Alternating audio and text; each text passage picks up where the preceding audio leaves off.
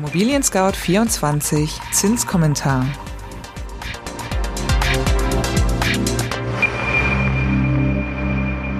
Hallo, liebe Hörerinnen und Hörer. Mein Name ist Konstanze Renken und ich begrüße Sie ganz herzlich zum Zinskommentar im Oktober 2019 von Immobilien Scout 24.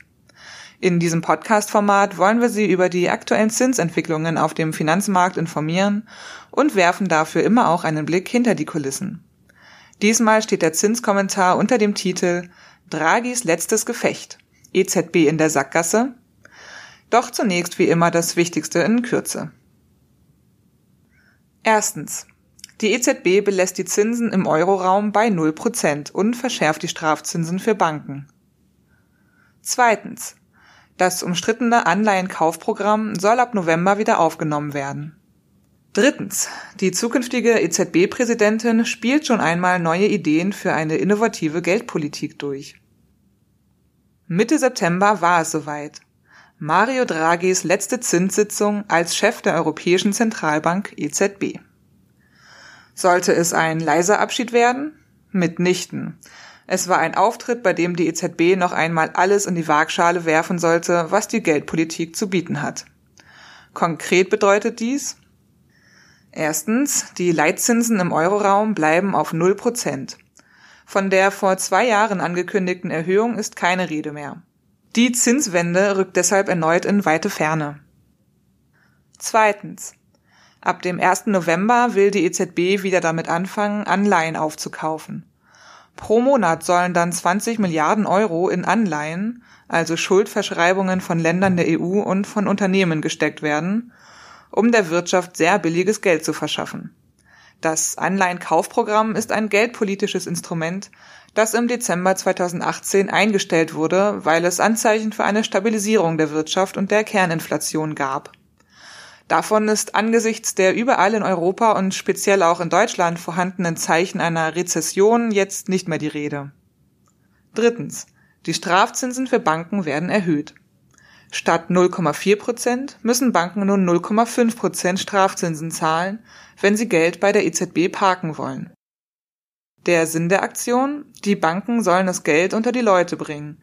Insbesondere diese Aktion wird vermutlich die Zinsen für Baufinanzierungen weiter drücken, denn Banken werden immer verzweifelter versuchen, das Geld auch zu verleihen, statt es verlustbringend bei der EZB zu bunkern.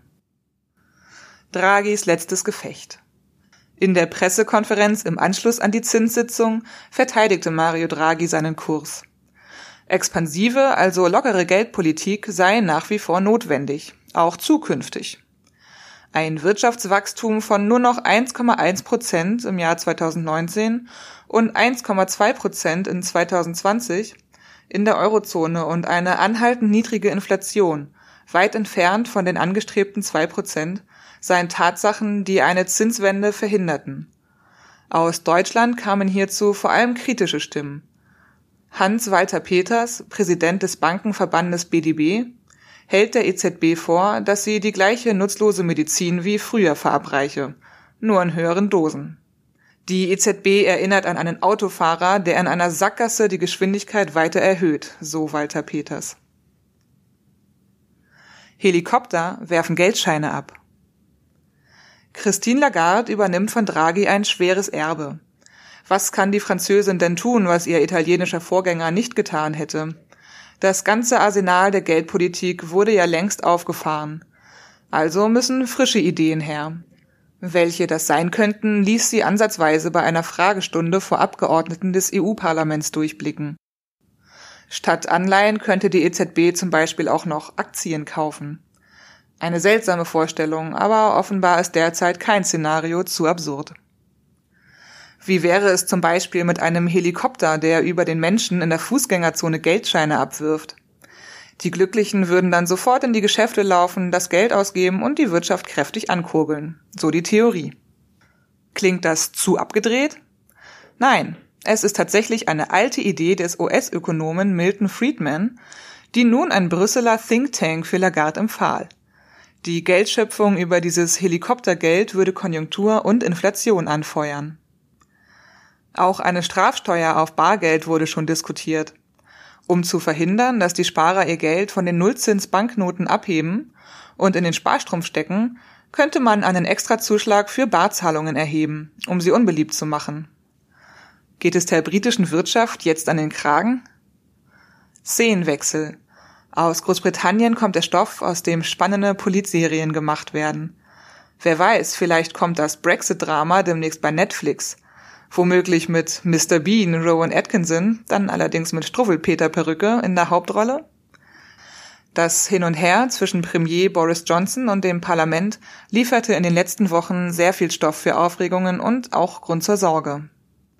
War die Überraschungspleite des ältesten Reiseunternehmens der Welt, Thomas Cook, nicht schon eine Vorab-Kostprobe, was die britische Wirtschaft nach einem No-Deal-Brexit erwartet?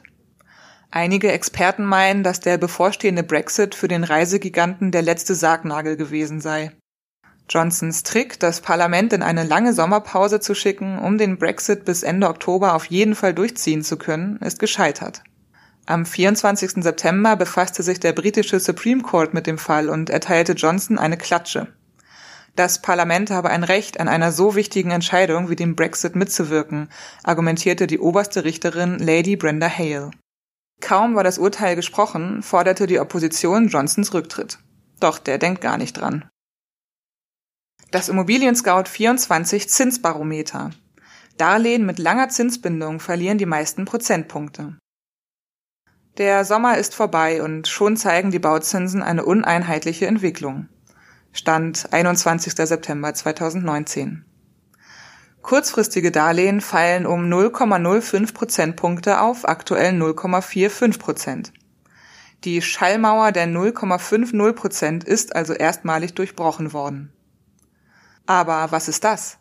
Bei den Krediten über zehn Jahre gab es tatsächlich eine Seitwärtsbewegung die Zinsen pendelten ein wenig, stabilisierten sich aber auf dem Vormonatsstand bei 0,65 Prozent. Bei den 15-jährigen Krediten ging es um zaghafte 0,02 Prozentpunkte abwärts. Diese Kredite gibt es für rund 0,93 Prozent. Eine echte Überraschung stellen die langfristigen Zinsen über 20 Jahre dar.